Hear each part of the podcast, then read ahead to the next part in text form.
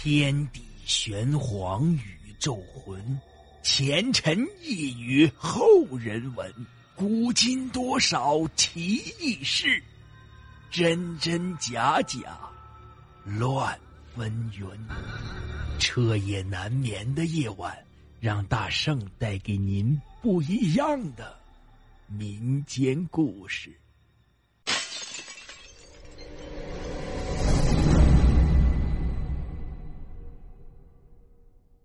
听友们，大家好，今天讲的故事叫做《黄河透明棺材》。八十年代的时候，黄河中下游每年都要进行清淤的工程，这附近的居民要出河工，就是每家出一个壮年劳力。这当然，老人也可以去烧水做饭什么的。如果没有，就要出钱。这件事情发生在山东某段。冬天黄河基本上没有什么水，大家在河底挖出淤泥加固旁边的大堤。突然，一个人嗷嗷的吼起来，声音极其凄惨。紧接着，在河底的所有人都开始吼。岸上做饭的人非常惊讶。过了一会儿，大家都停下来，接着干活。这吃饭的时候，问起他们，没有人知道自己发出过这样的声音。就是说，那几分钟的记忆，河底的人没有了。然而，这怪事还没有结束。他们晚上回到住处，下起了雨夹雪。有一些年轻人就建议到旁边的一处院子去睡，还可以烤烤火什么的。那个院子很新，有十多间新瓦房，院墙啊都是用树枝扎的篱笆。那村的村长说是可以随便住，于是。一些人就兴冲冲的把铺盖带到了新房子里，这真好，在屋子里中间生火，暖和。有一位做饭的老人也跟着进来了，他看了看四周，就让小伙们马上搬出来。大家知道那个老人看到了什么吗？在房子的正梁上有七道刀痕，当地呀有个风俗，如果有人在房内上吊自杀，就要在房梁上砍一道痕迹。这间房子是凶宅中的极品，一家七口先后在房中上吊自杀，其中啊包括一对新婚夫妇，家里过得挺和睦。搬过来没有几天，就出现了这种事没有人知道是为什么。后来是过了三四天之后的事情了，大家已经军心涣散，强烈要求停工。这老人们总觉得事情太过蹊跷。试想，这哪里有一家人全部上吊的？何况大家都是附近村庄的人，从来没听说这里有这样的事情。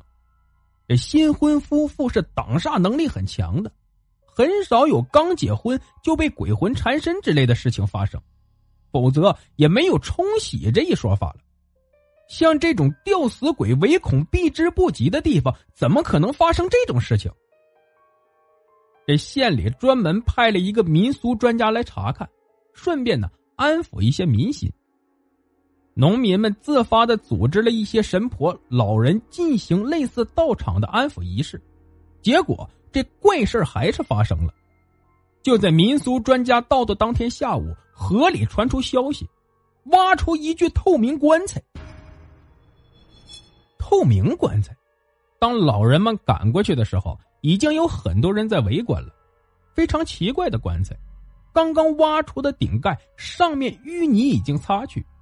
这让人奇怪的是，很清楚的看到尸体周围有很多小鱼在游来游去，却看不到尸体的模样，只有大体的轮廓。穿着双层的寿衣，可以判断生前无子。这鱼是不可能在密封的棺材里长时间生存的，这是常识。所以。这个棺材的密封性肯定不好，如果是这样，那寿衣早就应该没有了，恐怕连骨头都很难剩下，因为老人们都没有听说什么情况下会用透明棺材下葬，更何况这是河底，是黄河改道后才被淹没的。奇怪的是，这副棺材竟然没被冲走，因为当地风俗，下葬深度不过三米左右。那里的丧葬风俗是，如果生前无儿，所有丧葬品为双倍。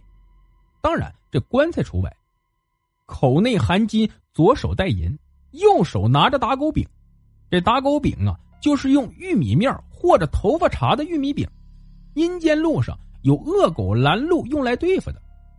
这棺材更分为三六九等，薄棺材就是三寸板，估计两三年就腐烂掉了；好的是九寸板，并且用的是樟木、檀木等质地坚硬的木材。然后啊，在外面套一个杨木的棺材，称为杨木套棺。但是透明的棺材却是闻所未闻，这难怪大家都特别好奇。同时，也隐隐约约心底直犯凉气。这时候已经分成两波，以一些老人为首的坚持不要挖，并且把上面露出的盖掩埋，怕殃及子孙。这年轻人就坚持要看个究竟，不信邪。再有，说不定挖出点金银财宝，不就发了吗？民俗专家呀，也是抱着猎奇的态度，让他们接着挖。于是。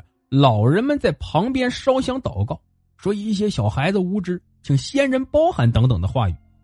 小伙子们则一敲一敲的把棺材周边的泥挖开运走，棺材露出一米了，下面还是没有底。按说棺材充其量也就是一米左右，气氛逐渐凝重了。这更为奇怪的是，棺材盖和棺材好像连在一起的，没有任何缝隙。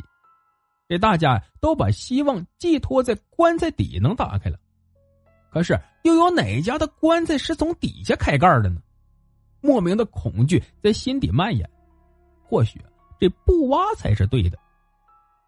大家接着挖，一边挖一边把泥水弄去，在河道里已经出现了一个深两米、直径为四米的坑，棺体已经露出一米五了，还是没有见底。